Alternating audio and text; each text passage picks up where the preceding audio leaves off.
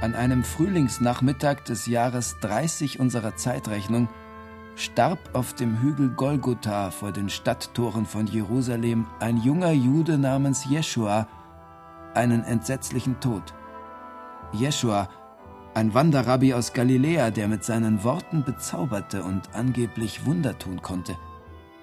Die in Jerusalem herrschende Priesterklicke hatte ihn beschuldigt, die religiöse und politische Ordnung umstürzen zu wollen, und die römische Besatzungsmacht verurteilte ihn wie erwartet zur Kreuzigung – die Todesstrafe für Aufrührer. Unter seinem Kreuz harrten nur seine Mutter und ein paar tollkühne Weggefährtinnen aus. Seine Freunde waren alle davongelaufen, außer Johannes. Doch es dauerte nur wenige Tage, und Jeschuas Anhängerschar hatte alle Feigheit verloren, vielleicht auch den Verstand. Denn seine Freunde, Fischer, Schafhirten, kleine Handwerker, liefen glücklich durch die Dörfer und Städte und erzählten überall, Jeschua sei nicht tot, er sei nicht im Grab geblieben, sie hätten mit ihm gesprochen und gegessen und ihn zu Gott zurückkehren sehen. Und nun sei nichts auf der Welt mehr, wie es vorher gewesen sei. Kein Mensch müsse mehr Angst haben. Jeschua bringe jedem, der sich auf ihn einlasse, Gottes unverbrüchliche Freundschaft und ewiges Glück.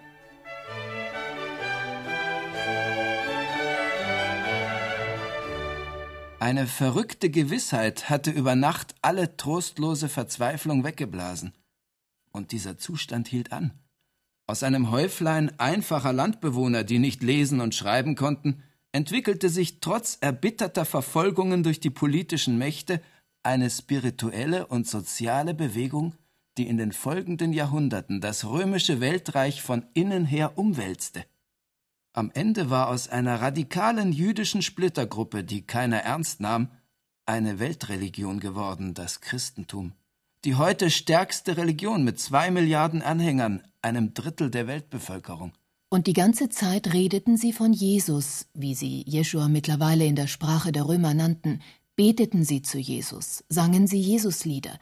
In den Kirchen, die sie ihm errichteten, las man einen alten Hymnus vor, den Paulus, auch ein Apostel, obwohl er Jesus nicht mehr gekannt hatte, in seinen Briefen überliefert hat. Er war Gott gleich, hielt aber nicht daran fest, wie Gott zu sein, sondern er entäußerte sich, wurde wie ein Sklave und den Menschen gleich. Sein Leben war das eines Menschen. Er erniedrigte sich und war gehorsam bis zum Tod, bis zum Tod am Kreuz.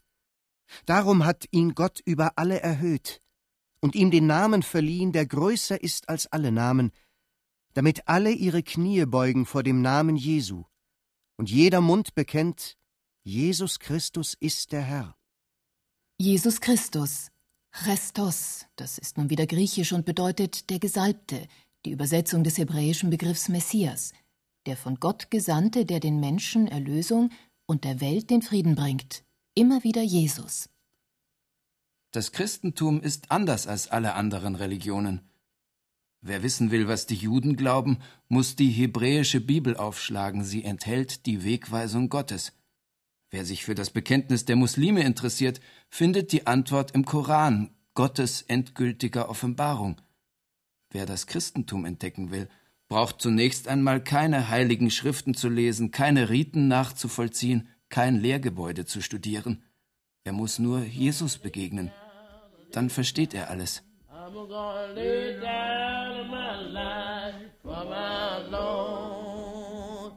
Aber Jeschua war doch nur ein ganz normaler Jude, ein vorbildlicher gewiss, ein Rabbi wie andere auch, der durch das Land zog und die Königsherrschaft Gottes verkündete. Was historisch gesichert erscheint, ist nicht viel, und die Quellen widersprechen sich in den Details. Geboren wurde er um das Jahr sieben, vielleicht auch im Jahr vier vor unserer Zeitrechnung, vermutlich in Nazareth und nicht in Bethlehem, wie die Evangelien behaupten. Seine Eltern hießen Josef, ein kleiner Dorfhandwerker, und Miriam, lateinisch Maria.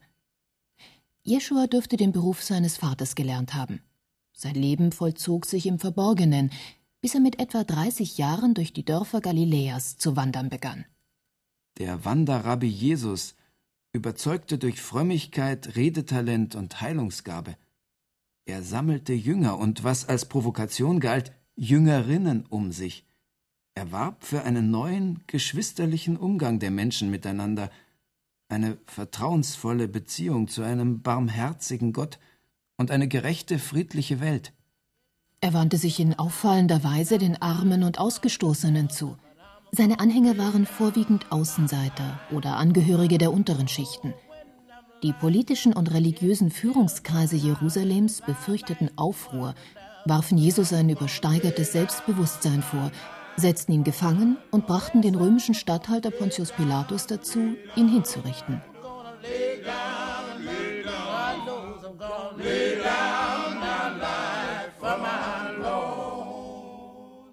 Das Leben eines scheinbar ganz normalen Gläubigen, der die Treue Gottes verkündete und seine Gebote, und der am Kreuz endete wie andere Juden auch, die den Römern zu eigenwillig und freiheitsdurstig erschienen.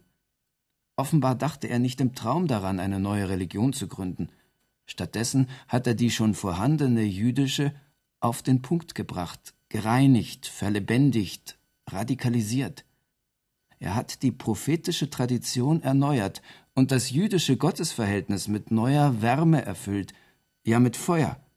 Nicht einmal die zentrale Weisung, du sollst deinen Nächsten lieben wie dich selbst, stammt von Jesus, wie viele meinen. Sie steht im Gesetz des Mose. Dennoch verkündet sie Jesus mit Recht als ein neues Gebot, weil er auch die Fremden und Gemiedenen, die Andersgläubigen und die Feinde so geliebt wissen will, nicht nur die Volks- und Glaubensgenossen. Intensiv wie keiner vor ihm verbindet er Gottes und Nächstenliebe, so radikal, dass der Umgang mit den geringsten Brüdern zum Maßstab für das Verhältnis zu Gott wird. An die Stelle der Schlacht- und Brandopfer, mit denen man auf einer früheren Stufe der Religion Gottes Bedürfnisse befriedigen wollte, setzt Jesus das Mahl als Zeichen geschwisterlicher Gemeinschaft, der Menschen untereinander und mit Gott. So vollendet und verändert der Jude Jesus den Weg, den die Menschen bisher zu Gott gegangen sind. Doch das ist nicht alles. Um es mit einem unerhörten Satz zu sagen, er ist dieser Weg.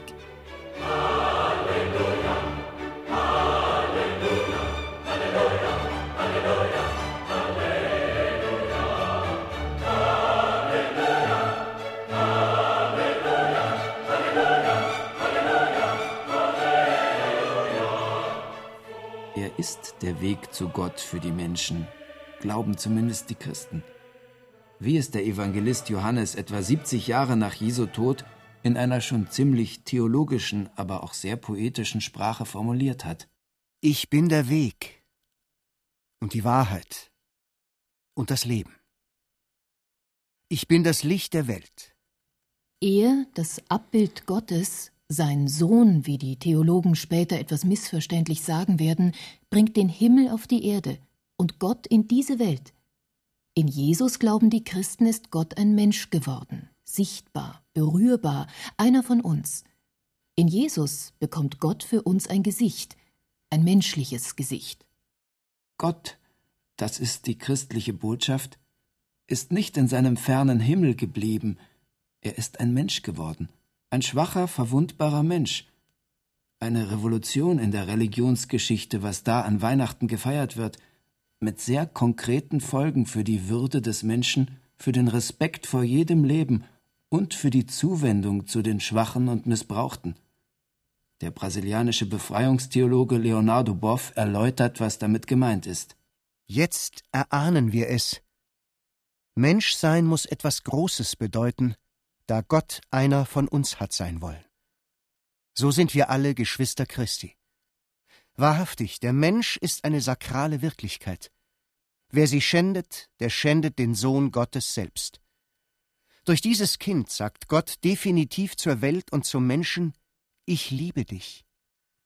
In der Nacht strahlte ein Licht auf, das nie wieder erlöschen wird. Gott sprach zu unserer Einsamkeit, unseren Tränen, unserer Trostlosigkeit, unseren Schwächen Ich liebe dich. Es lohnt sich, Mensch zu sein. Gott wollte einer sein. Jesus ist anders als die übrigen Religionsstifter in der Menschheitsgeschichte. Zum einen erhebt er den unerhörten Anspruch, Gott zu repräsentieren, Gottes Nähe zu verkörpern. Zum anderen lebt dieser Jesus ein einzigartiges Verhältnis zu Gott vor. unbefangen, intim, und er lädt alle Menschen dazu ein, ebenso vertrauensvoll und herzlich mit ihm umzugehen. Abba nennt er ihn mit einem hebräischen Kosenamen, guter Vater, Papa. In den Evangelien verstreut finden sich eine Menge hintergründiger, nicht selten provozierender Geschichten, die diese neue Beziehung zwischen Mensch und Gott illustrieren. Ein leidenschaftlich liebender Gott wird da sichtbar, der alle bisher geltenden religiösen und moralischen Maßstäbe über den Haufen wirft. Zum Beispiel die Szene mit der Hure beim Gastmahl im Haus eines Schriftgelehrten. Jesus lässt sich von der stadtbekannten Sünderin die Füße waschen, damals eine beliebte Geste der Zuneigung. Die anderen Gäste finden es natürlich unmöglich, dass sich Jesus einem gefallenen Menschen allein auf so ein liebevolles Signal hinzuwendet, ohne etwa zuvor eine nachprüfbare Änderung seines schlechten Lebenswandels zu fordern. Aber Jesus spricht die Frau einfach frei. Seine Begründung ist eine Ohrfeige für all die anständigen Leute ringsum. Ihr sind ihre vielen Sünden vergeben, weil sie so viel Liebe gezeigt hat. Dieser Jesus stört. Er stellt die geltenden Normen und Selbstverständlichkeiten in Frage. Er erklärt Gesetze für übertretbar, wenn sie nicht dem Menschen dienen. Er zieht Huren und Gauner den frommen Heuchlern vor und entlarvt die aufgeblasenen Herren der Welt als lächerliche Zwerge. Obwohl sie ihm dann schließlich das Genick gebrochen haben, die Machthaber in Tempel und Palast.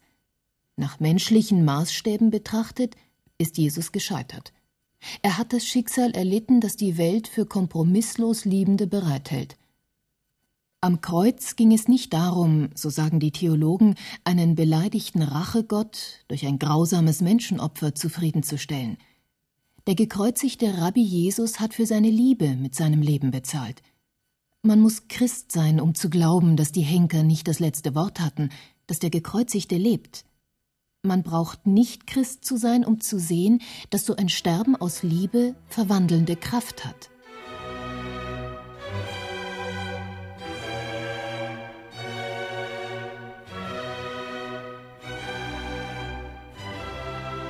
Aus dem Blick auf dieses Sterben am Kreuz und dann aus dem Glauben an die Auferstehung hat das aufblühende Christentum eine unwahrscheinliche Kraft bezogen – ob Jesus wirklich eine Kirche gründen wollte, eine religiöse Institution mit festen Strukturen, ist höchst umstritten.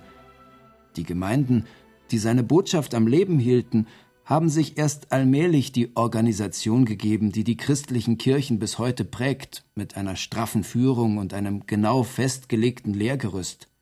Ganz am Anfang gab es keinen Papst und keine Beichte. Die Gottesdienste wurden in Privathäusern gefeiert – Manche Gemeinden wurden von Frauen geleitet, und es war unter Christen üblich, den Kriegsdienst kategorisch zu verweigern. Vieles hat sich entwickelt und auch gewandelt im Lauf von zwei Jahrtausenden Kirchengeschichte. Doch einige zentrale Elemente waren von Anfang an unverzichtbar und sind es auch heute noch, wenn man wissen will, was Christentum bedeutet.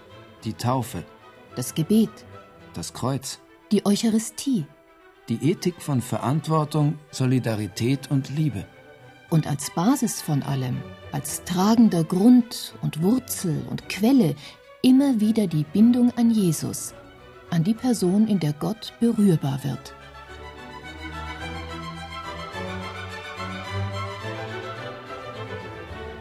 Die Taufe.